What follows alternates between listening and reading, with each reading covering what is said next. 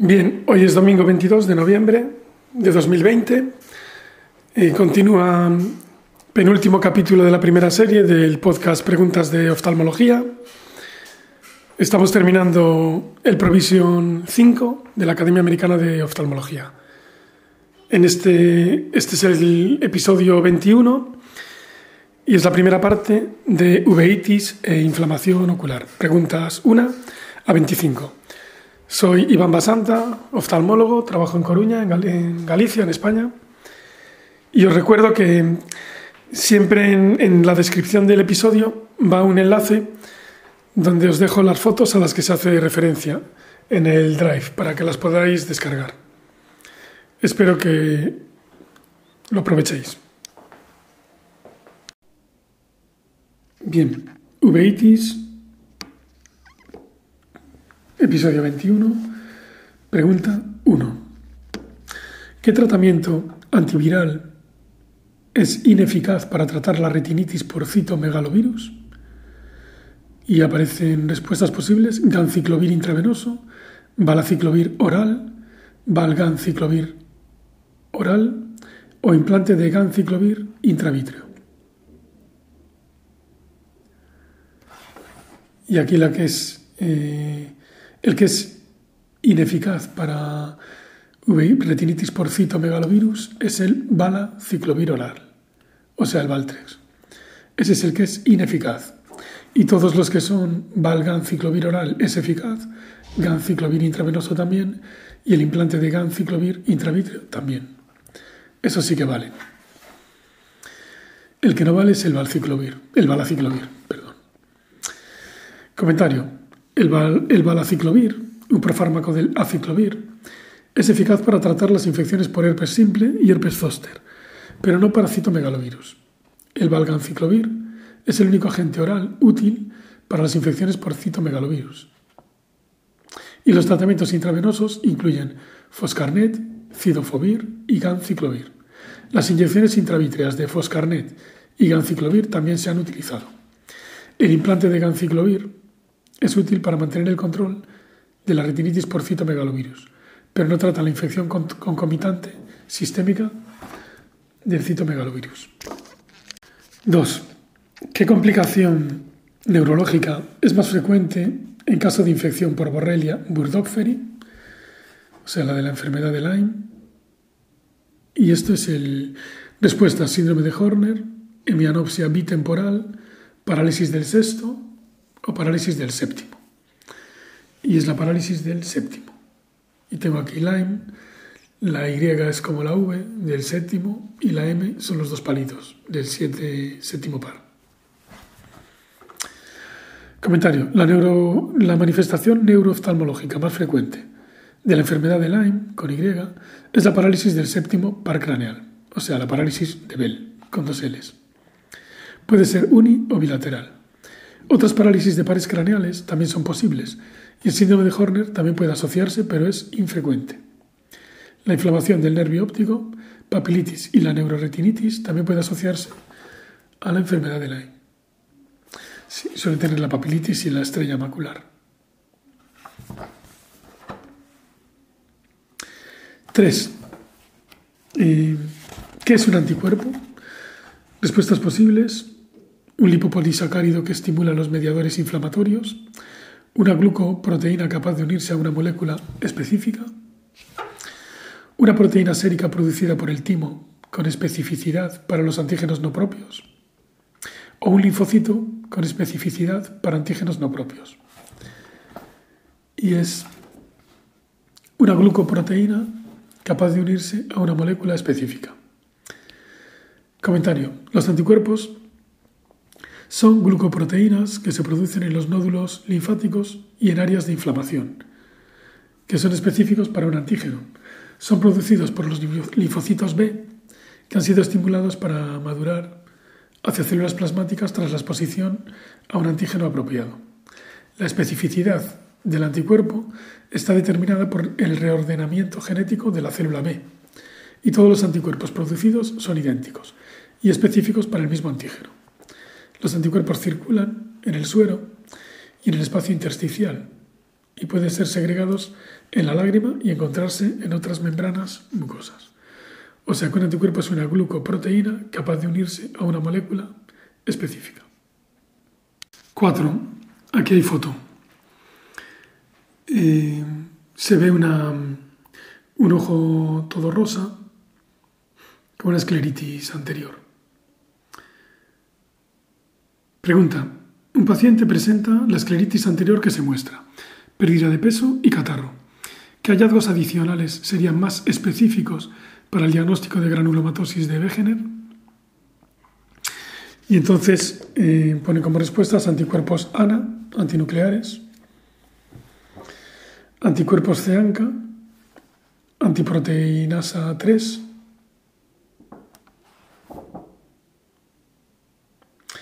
inflamación granulomatosa de los pulmones en la radiografía o elevación de la tasa de sedimentación eritrocitaria. Y entonces, bueno, la, la enfermedad de Wegener también, ahora ya no se llama Wegener, se llama poliangitis, granulomatosis con poliangitis.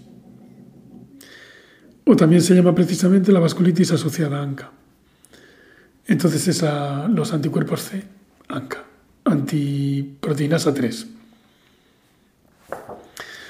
Respuesta preferida, anticuerpos C, ANCA, anticuerpos antiproteinasa 3 porque Wegener tenía alguna implicación o algo con el régimen nazi o algo así. Y entonces ahora ya no tiene, ahora le han cambiado el nombre y es granulomatosis con poliangitis o vasculitis asociada a ANCA. Comentario, la presencia de C-ANCA en suero es más específico de la granulomatosis de Wegener. La inflamación granulomatosa del parénquima pulmonar también habla a favor pero puede encontrarse en otras enfermedades inflamatorias e infecciosas.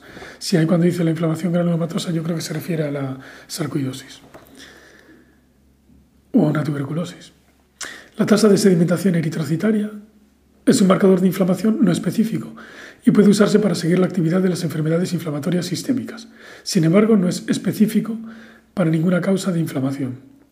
Los ANA, que es otra de las respuestas, anticuerpos antinucleares, Pueden encontrarse en diferentes patologías autoinmunitarias como el lupus, bueno, ya vimos antes también en la, en la artritis idiopática juvenil, pero tampoco son específicos para la granulomatosis de Wegener, que bueno, que ahora se llama granulomatosis con poliangitis. 5. ¿Qué enfermedad inflamatoria ocular se caracteriza por precipitados queráticos estrellados, desarrollo de catarata y aumento de riesgo de glaucoma? estrellados, precipitados queráticos estrellados, catarata y aumento de riesgo de glaucoma. Y aparece iridociclitis heterocrómica de Fuchs, iridociclitis asociada a HLA-B27, santo granuloma juvenil o U oftalmia simpática. Y es la iridociclitis heterocrómica de Fuchs. Comentario. La iridociclitis heterocrómica de Fuchs se caracteriza por inflamación crónica de bajo grado en cámara anterior, precipitados queráticos estrellados difusos, que esta es la clave. Y tiene más que la típica distribución inferior del triángulo de ARLT, de ARLT, que es el que se ve en otras causas de uveitis anterior. El triángulo de ARLT, de Bonn ARLT, son los precipitados sobre la superficie inferoposterior de la córnea, el triángulo este, y es de las uveitis, es la fibrina de las uveitis iridociclitis agudas graves. Y se localiza ahí por lo visto porque tiene menos temperatura la córnea en esa zona. Bien, por tanto, la iridocilitis heterocrómica de Fuchs tiene la inflamación crónica de bajo grado, los precipitados queráticos estrellados difusos, con otra distribución diferente al triángulo de Arlt, elevación de la presión intraocular, atrofia difusa del iris, con defectos de transiluminación que es lo que le da los dos colores distintos. Y desarrollo de cataratas. Aproximadamente un 5% de los casos pueden ser bilaterales, o sea que ahí no, se distinguiría por el color distinto del iris, y hay evidencia de que la infección por rubeola es la causa. O sea, eso ya tiene evidencia. La uveitis HLA B27 son típicamente episódicas, que esta es la otra, otra de las opciones y se asocia a la inflamación no granulomatosa, o sea que no dejaría los precipitados, que puede ser fibrinoide, y producir hipopión. Sin embargo, los precipitados queráticos estrellados y la presión elevada no son típicos de la uveitis HLA-B27. Y luego, la otra opción, la oftalmia simpática, es clásicamente granulomatosa y también el santo-granuloma juvenil es la causa más frecuente de ifema espontáneo, pero no de una verdadera inflamación intraocular. Bueno, las uveitis HLA-B27, las más frecuentes son la de la espondilitis anquilosante, el síndrome de Reiter, la artritis psoriásica y la enfermedad inflamatoria intestinal.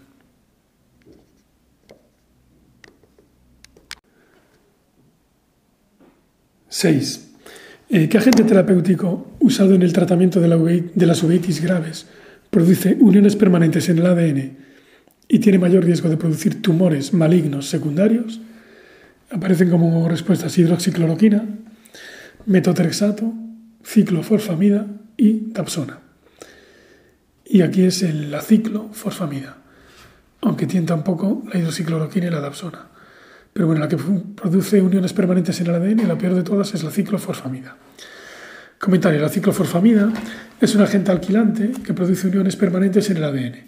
Estos agentes son muy eficaces para controlar la inflamación en las uveitis y en los penfigoides. Sin embargo, hay un riesgo alto de mielosupresión, infecciones secundarias y neoplasias secundarias.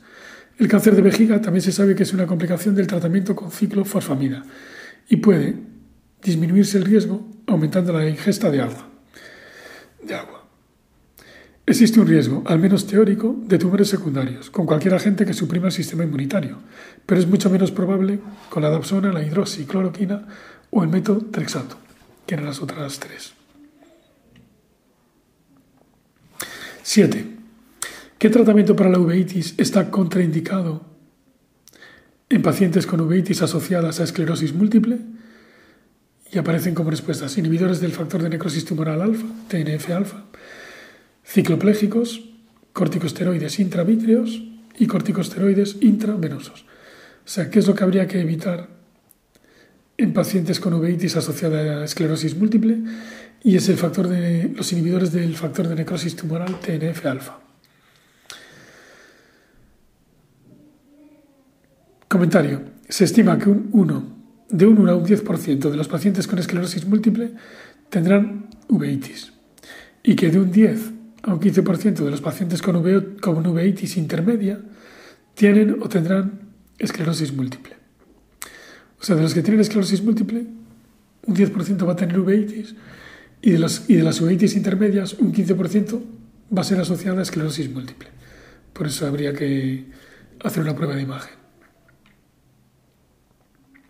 La presentación clásica es una uveitis intermedia o una parsplanitis, pero se pueden dar otros patrones. Los inhibidores del factor de necrosis tumoral TNF-alfa, como el etanercept o el infliximab se asocian con desmielinización del sistema nervioso central y por lo tanto están contraindicados en pacientes con enfermedades desmielinizantes, lógicamente. Como, como por ejemplo la, bueno, como la esclerosis múltiple. Los corticosteroides intravítreos, que son las otras opciones, e intravenosos y los cicloplégicos tópicos se usan frecuentemente en el tratamiento de las uveitis asociadas a esclerosis múltiple, o sea, no están contraindicados. Vale, 8. ¿Cuál de las siguientes afirmaciones sobre oncocerca con CH, volvulus, que es la causa de la oncocercosis, es cierta? Respuestas posibles. ¿Ha sido erradicado de África con el aumento del uso de ivermectina? B. La principal complicación que causa pérdida visual es la cicatrización corneal. C. En zonas hiperendémicas prácticamente todos los mayores de 15 años están infectados.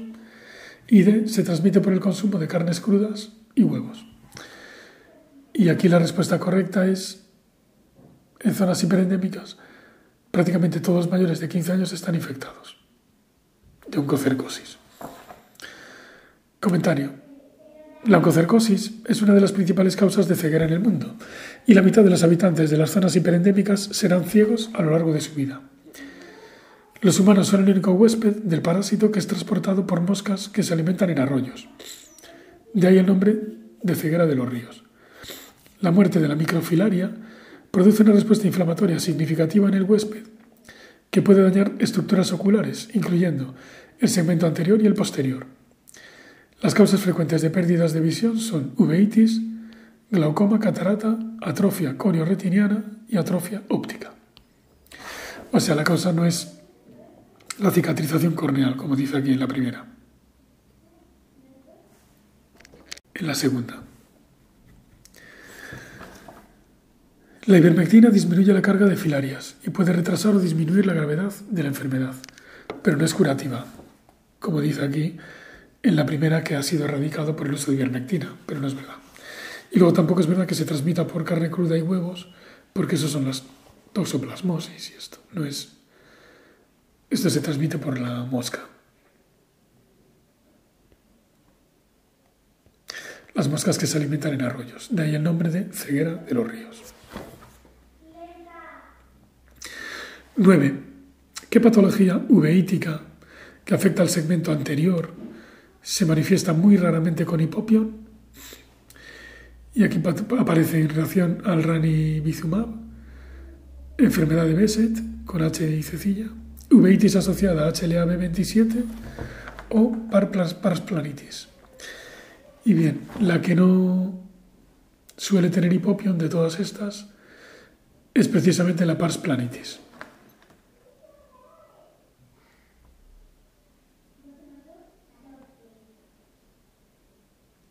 Comentario. La parasplanitis raramente presenta reacción fibrinoide en cámara anterior o hipopión. El resto de las opciones sí pueden provocar hipopión de manera frecuente. El resto son la reacción al ranibizumab, la enfermedad de Besset y la uveitis asociada a HLA B27. La que no es probable es la parasplanitis. 10. Tras una inyección de triamcinolona periocular, o sea, trigón, ¿qué complicación sería poco probable? Y poco probable, claro, es periocular, sería la atrofia de iris. Las otras opciones son elevación de la presión intraocular, que parece que sí, tosis también, hemorragia periocular también, pero no atrofia de iris. Comentario. La atrofia de iris es una complicación de las uveitis, pero no de una inyección periocular de triancinolona. La triancinolona periocular puede ser eficaz en el tratamiento de uveitis no infecciosas, escleritis anteriores no necrotizantes, pero sin embargo las posibles complicaciones incluyen aumento de la presión intraocular, progresión de la catarata, tosis, hemorragia periocular, claro, según le, le pilles alguna rama nerviosa o alguna pequeña arteria o vena, algún vaso al pinchar, atrofia grasa, y cambios pigmentarios en la piel, y raramente émbolos intravasculares y oclusiones vasculares. Si eso ya sería mala suerte. 11. Eh, aquí hay foto. La foto eh, se ve lo del faro en la niebla, es, es como una corioretinitis toxoplásmica. Un paciente tiene episodios recurrentes de inflamación vítrea y disminución de la visión. Dado el aspecto del fondo de ojo que se muestra, ¿Qué hallazgo sería indicación de tratamiento sistémico con antimicrobianos y corticosteroides? Y pone como opciones retinitis periférica y opacidad vítrea grado 2 más, alergia a las sulfonamidas, historial de episodios previos de corioretinitis o vitritis densa y retinitis cerca de la mácula. Entonces la indicación de tratamiento con antimicrobianos y corticosteroides, o sea que está en actividad la toxoplasmosis, es vitritis densa y retinitis cerca de la mácula. Comentario. La retinitis por toxoplasma gondii, con dos es típicamente debida a la reactivación de la enfermedad latente. La enfermedad puede adquirirse transplacentariamente. Es una de las infecciones TORCH, T-O-R-C-H. Recordamos que las TORCH son las TORCH, son toxoplasma, rubeola, citomegalovirus y herpes simple o enfermedad de Chagas. Lo vimos en el anterior capítulo, en la pregunta 45 de retina.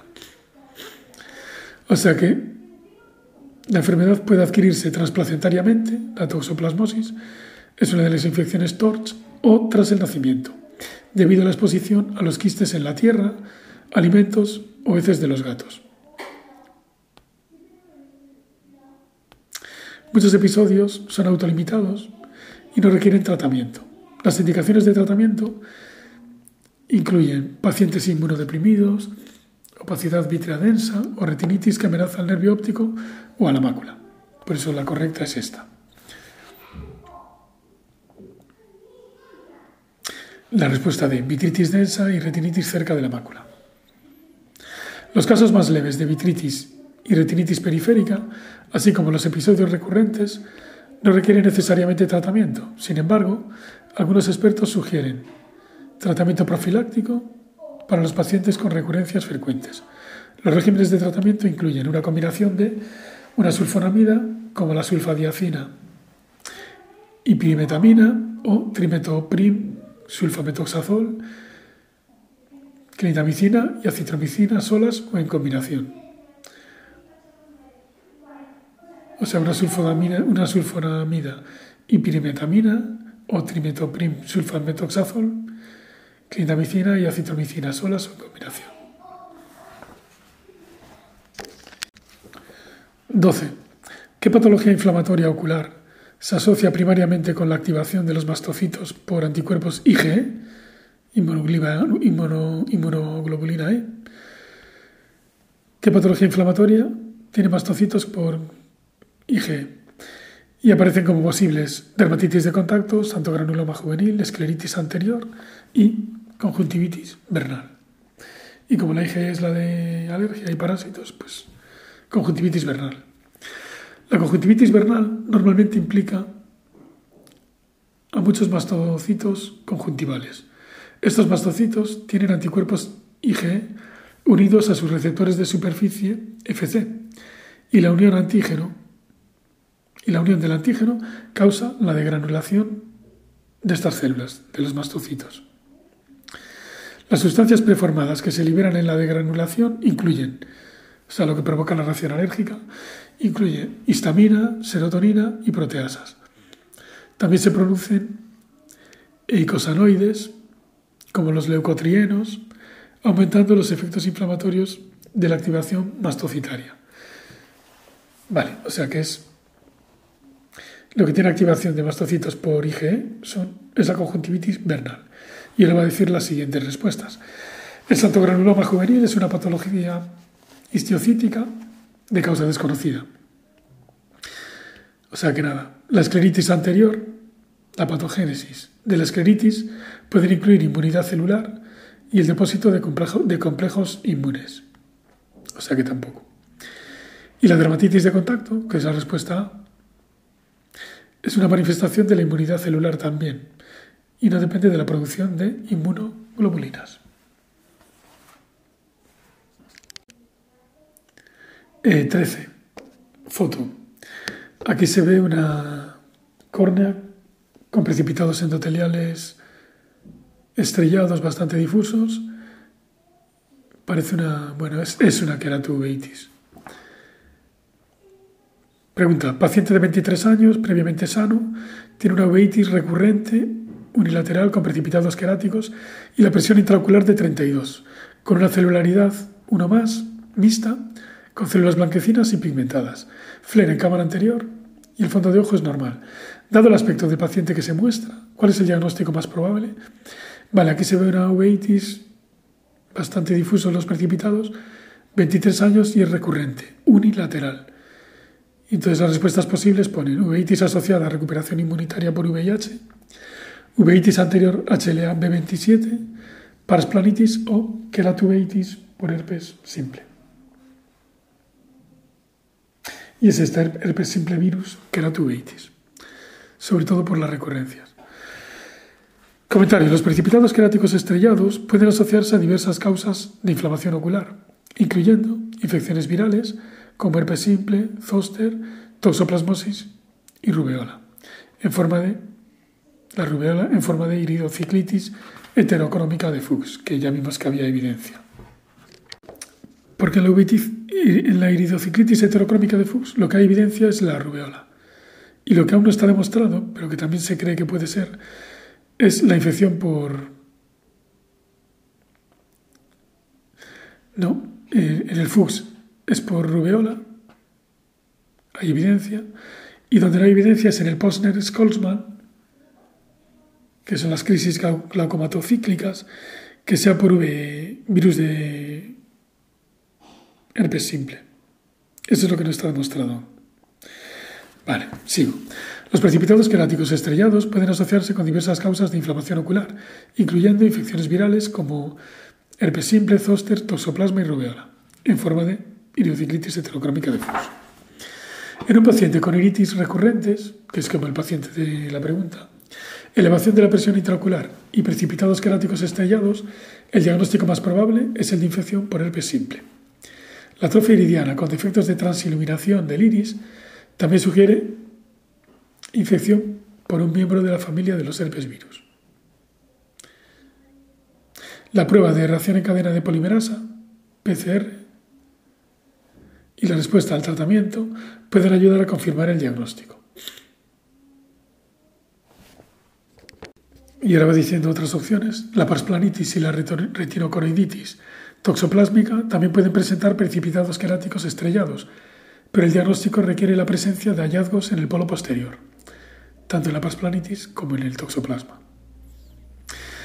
La otra opción, la uveitis por reconstitución inmunitaria en el virus de la inmunodeficiencia humana, VIH, requiere un nivel previo de CD4 bajo, con mejoría tras el tratamiento antirretroviral de alta actividad, terapia HA-ART. O sea, para saber si, es una uveitis por recuperación inmunitaria, tendría que tener un recuento previo de CD4 muy bajo y que cambie ahora. Y luego la otra opción, la pars planitis se define como hallazgos inflamatorios en la base del vitrio y la pars plana, aunque en ocasiones también se asocia, se asocia con reacción en cámara anterior. Pero bueno, aquí hay mucha reacción en cámara anterior porque tiene precipitados. Y aquí la clave yo creo que son las recurrencias. 14. ¿Qué factor se asocia con el mayor riesgo relativo para el rechazo de un trasplante corneal? Y respuestas, vascularización del estroma de la córnea receptora, cirugía intraocular previa, discordancia del antígeno de histocompatibilidad leucocitaria, HLA, o sinequias posteriores en el receptor. Y lo que se asocia con mayor riesgo relativo para el rechazo, como siempre, son los neovasos. Es la vascularización estromal de la córnea receptora.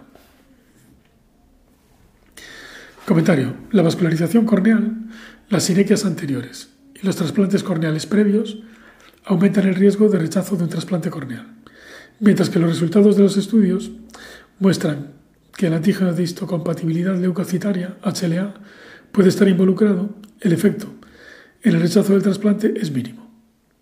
Por ello, la mayoría de los cirujanos de América del Norte ya no realizan pruebas de HLA de rutina en los donantes y receptores de las queratoplastias penetrantes, o sea, ya no se hacen las pruebas.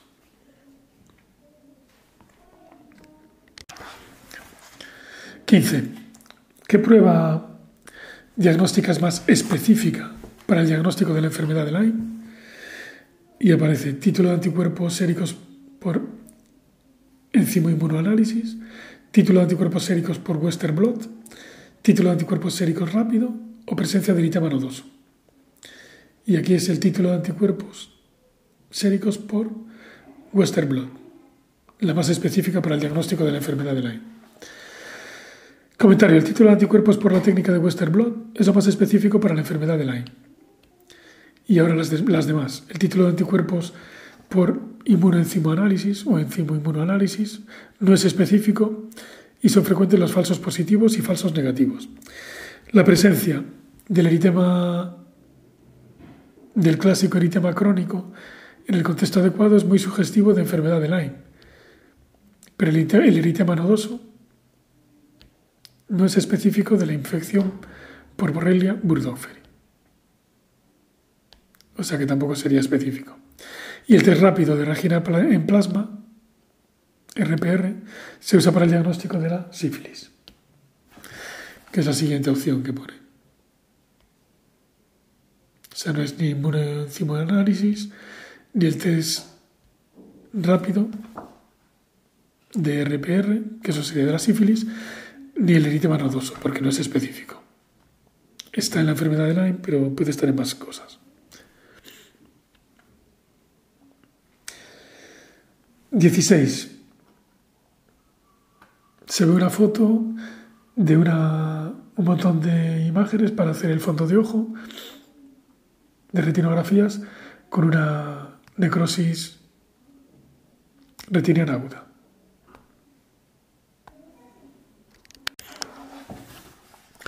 Pregunta.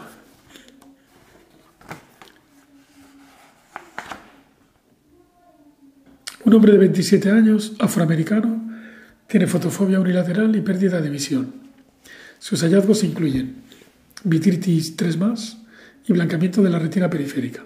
Dado el aspecto del fondo de ojo que se muestra, ¿qué patología es más probable que se descubra a través de la anamnesis y de la revisión por sistemas?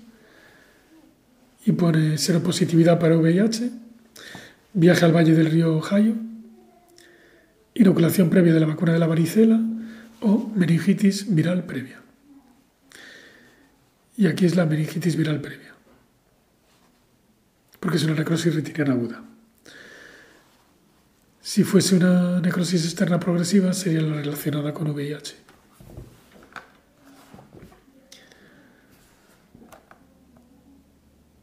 Comentario. La necrosis retiniana aguda suele ser debida a la reactivación del virus del herpes latente herpes simple 1, 2 o zoster. La sífilis y la toxoplasmosis también pueden simular esta patología. La retinitis viral en pacientes con VIH se diferencia clínicamente por la ausencia de opacidad vítrea. Claro, la POR es VIH y no tiene vitritis, probablemente debido al estado de inmunodepresión del paciente. Los pacientes más jóvenes con retinitis por virus de herpes simple 1 o 2 suelen tener un riesgo relativo más alto de, encefalitis o meningitis virales previas. Y aquí es lo que pasa, porque es un hombre de 27 años. Con vitritis más 3, claro, si fuera por, no tendría vitritis, pero al ser NRA sí que tiene. Y los pacientes con virus de herpes zoster, varicela zoster, tienden a ser más, o sea, tienden a ser mayores.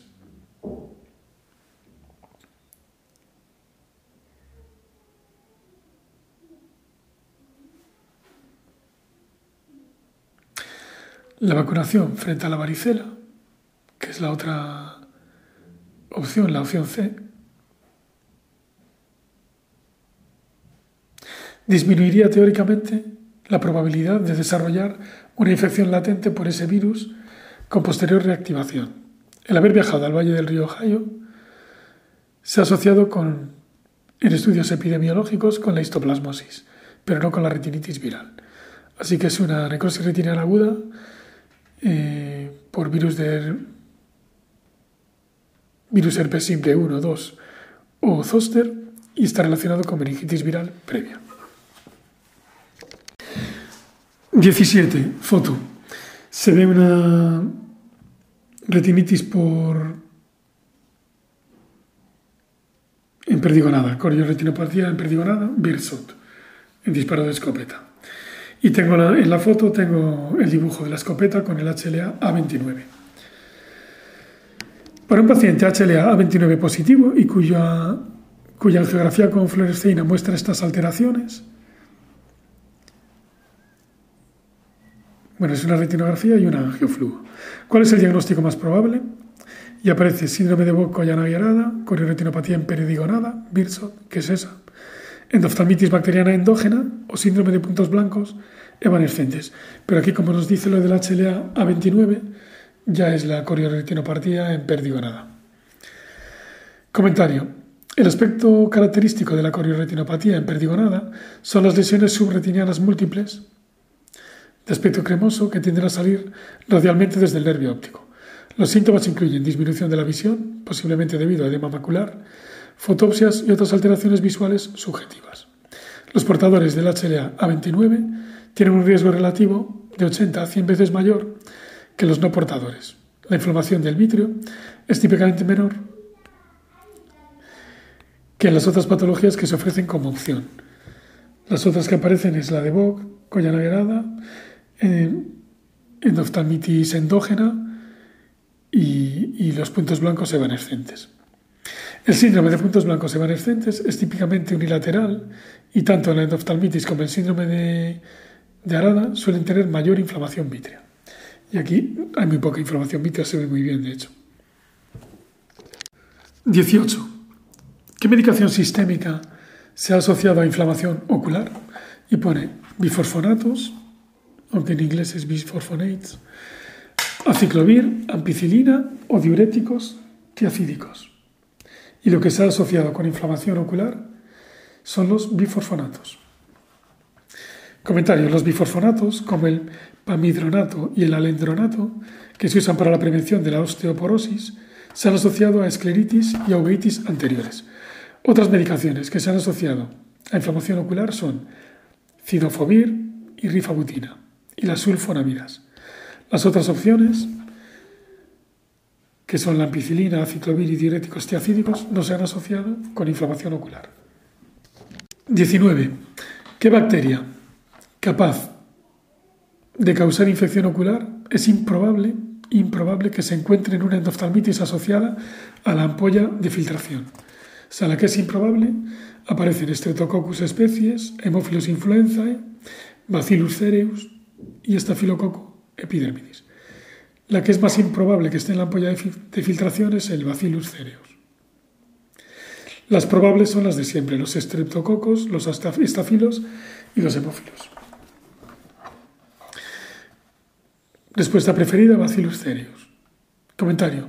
Bacillus cereus se asocia con endoftalmitis postraumáticas graves, a menudo con un cuerpo extraño intraocular asociado, pero no se ha asociado a la ampolla de filtración. Los otros gérmenes son las bacterias que más frecuentemente causan endoftalmitis asociada a la ampolla de filtración.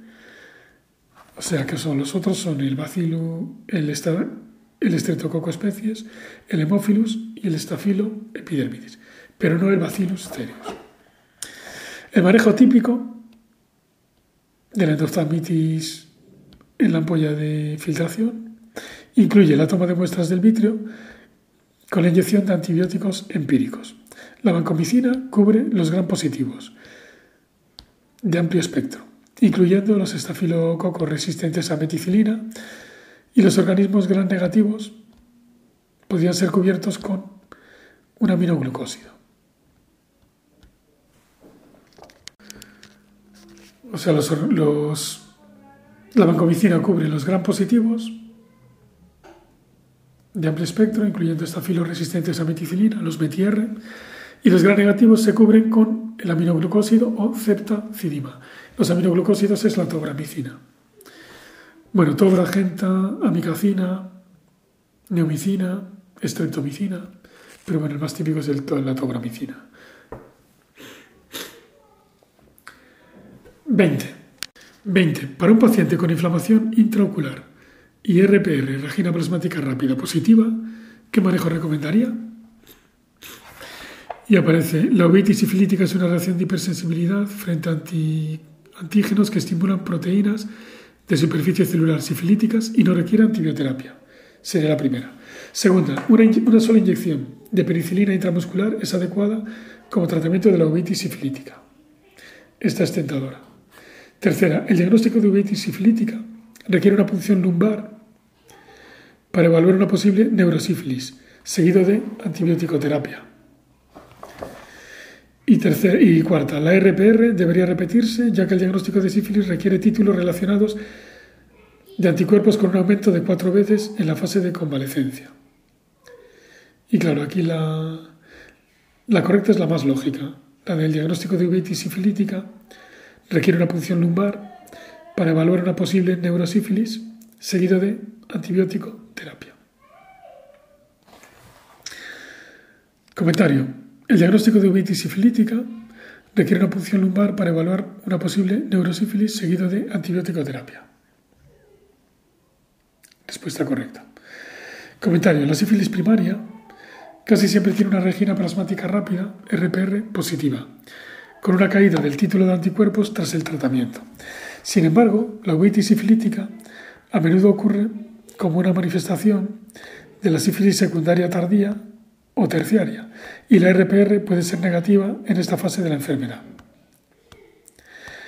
Un anticuerpo treponémico es una prueba de confirmación y es más sensible. Se pueden usar tanto la prueba de microhemaglutinación por treponema pálido, MHATP, como la del anticuerpo treponémico fluorescente, como la absorción de anticuerpo treponémico fluorescente, FTA, ABS, aunque pueden dar falsos positivos en raras ocasiones. La ventaja de las pruebas treponémicas es que normalmente permanecen positivas, aumentando la sensibilidad de las mismas. Sin embargo, dado que permanecen positivas indefinidamente, no son útiles para monitorizar la respuesta al tratamiento o diagnosticar reinfecciones. La uveitis sifilítica se trata de manera similar a la neurosífilis. Requiere una punción lumbar para buscar el CSF-VDRL o un título de RPR en líquido cefalorraquídeo y el tratamiento consiste en series de inyecciones de penicilina intramuscular o intravenosa.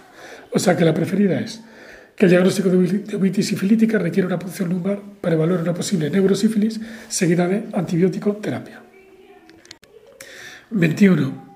Para los pacientes con linfoma primario del sistema nervioso central, excluyendo aquellos con infección por VIH, o sea, primario del sistema nervioso central, ¿Qué porcentaje de pacientes tienen afectación intra, intraocular? Y posibles respuestas 5%, 50%, 25% y 80%. Y aquí es el 25%. Es un cuarto. Los que tienen sistema nervioso central. Tengo aquí un dibujito que tengo como tres bolas, cuatro bolas, perdón. Tres de ellas están en el dentro del cerebro y la cuarta sería el ojo. Entonces es un 25%. Comentario. Aproximadamente el 25% de los pacientes con linfoma primario del sistema nervioso central tienen afectación intraocular. El 15% puede manifestarse primariamente en el ojo. La infiltración vítrea es el hallazgo más frecuente, pero se pueden afectar otras estructuras. La afectación visceral es menos frecuente y ocurre en menos de un 5%. La resonancia, o sea, esa es la del 5%, era la afectación visceral. La resonancia magnética y la citología del líquido cefalorraquídeo pueden dar el diagnóstico. A veces se requiere una biopsia vítrea. 22. ¿Qué tratamiento debería considerarse en un paciente con una escleritis anterior no infecciosa, no necrotizante y en el que han fracasado los antiinflamatorios no esteroideos sistémicos? O sea, ya le han puesto los AINES vía oral, sigue teniendo escleritis anterior, no es infecciosa, no es necrotizante. ¿Y qué tratamiento habría que considerar? Y aparece como posibles antiinflamatorios no esteroideos tópicos, triamcinolona periocular, ciclosporina tópica y cicloforfamida intravenosa u oral. Y aquí es la triamcinolona periocular, o sea, el trigón de pot. Comentario. Una aproximación terapéutica a, la escleritis anterior no infecciosa podría incluir el tratamiento inicial con AINES, con antiinflamatorios no esteroideos orales, si no existe contraindicación. Si fallan, se debería considerar los corticoides sistémicos o perioculares. La trencinolona periocular ha mostrado ser segura y eficaz en la escleritis no decortizante, teniendo en cuenta los riesgos de los corticosteroides, como la elevación de la presión intraocular, la catalatogénesis y la posibilidad de infección. Los ainetópicos y la ciclosporina no suelen ser eficaces en las escleritis y la cicloforfamida suele reservarse para los casos graves que amenazan a la visión y los que han fracasado el resto de alternativas. Bien, 23. Eh, los síntomas y signos del síndrome de isquemia ocular pueden ir desde leves hasta graves. ¿Qué hallazgo no es probable en el síndrome de isquemia ocular? Entonces, hallazgos probables y nos preguntan cuál es el no, el no probable. Respuesta A, hemorragias intrarretinianas en la periferia media. B, flare en cámara anterior.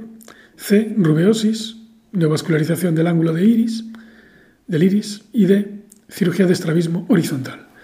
Entonces son todas probables excepto la D, cirugía de estrabismo horizontal. Comentario. La estenosis carotidia mayor del 75% produce una variedad de manifestaciones en el ojo. El flare de cámara anterior, la neovascularización del segmento anterior y posterior, la falta de inflamación vítrea y unas cataratas asimétricas son hallazgos posibles.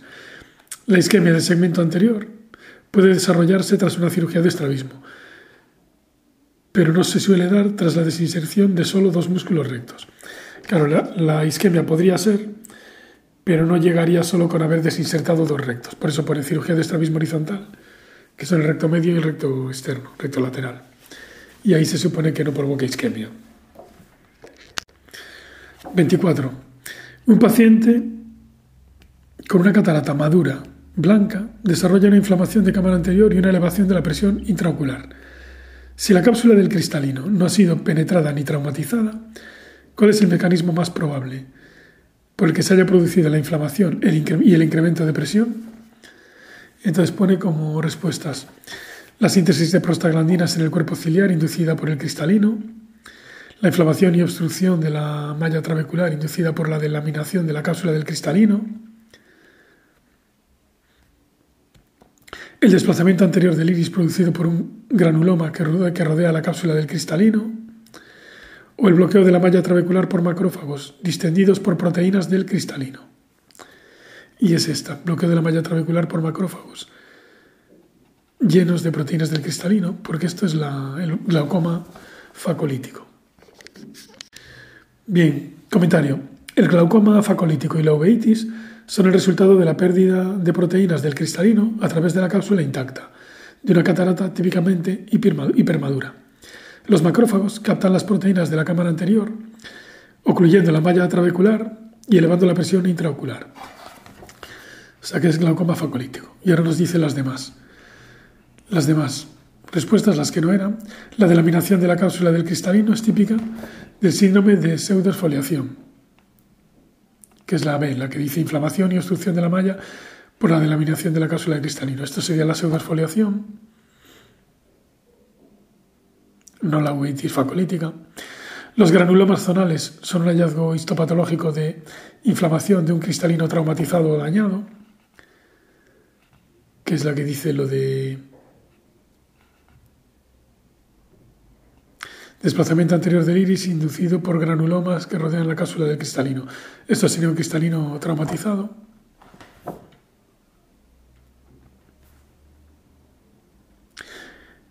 Y tampoco es la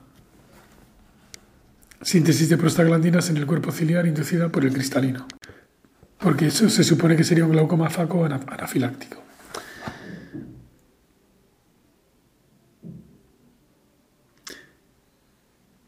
Bien, termina diciendo los granulomas zonales son un hallazgo histopatológico de inflamación en un cristalino traumatizado o dañado, rodeando el lugar de la rotura capsular. Y en cambio, en el glaucoma facolítico, que es lo que preguntan en esta cuestión, la cápsula está intacta.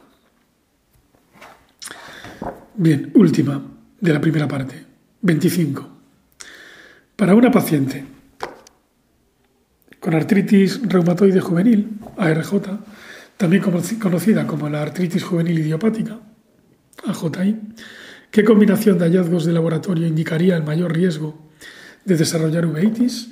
Y esta es la que se pregunta siempre, la famosa la enfermedad de las anitas. Entonces, como respuestas pone anemia microcítica, anticuerpos antinucleares ANA positivos y factor reumatoide negativo, negativo Respuesta C, velocidad de sedimentación eritrocitaria elevada. Y respuesta D, ANA negativos y factor reumatoide positivo, o sea, al revés de la B. Y la correcta es la B porque es la anaposi FRN negativo. Los anticuerpos antinucleares ANA positivos, factor reumatoide negativo. Porque es una paciente joven con artritis reumatoide idiopática. Y es la enfermedad de las anitas. Por tanto, respuesta correcta, anticuerpos antinucleares ANA positivos y factor reumatoide negativo. Comentario. El grupo de pacientes con artritis idiopática juvenil, con la mayor probabilidad de desarrollar uveitis, son las que tienen ANA positivos y factor reumatoide negativo. El grupo con menor riesgo y por lo tanto requiere una menor frecuencia de cribado son los que son justo al revés, que es la respuesta de son ANA negativos y factor reumatoide positivo, que es lo que ocurre en la enfermedad de Still, con dos L's. La anemia y la velocidad de sedimentación eritrocitaria son indicadores inespecíficos de inflamación. Fin, primera parte, capítulo 21, uveitis, preguntas 1 a pregunta 1 a 25. La semana que viene terminamos uveitis y terminamos el Provision 5.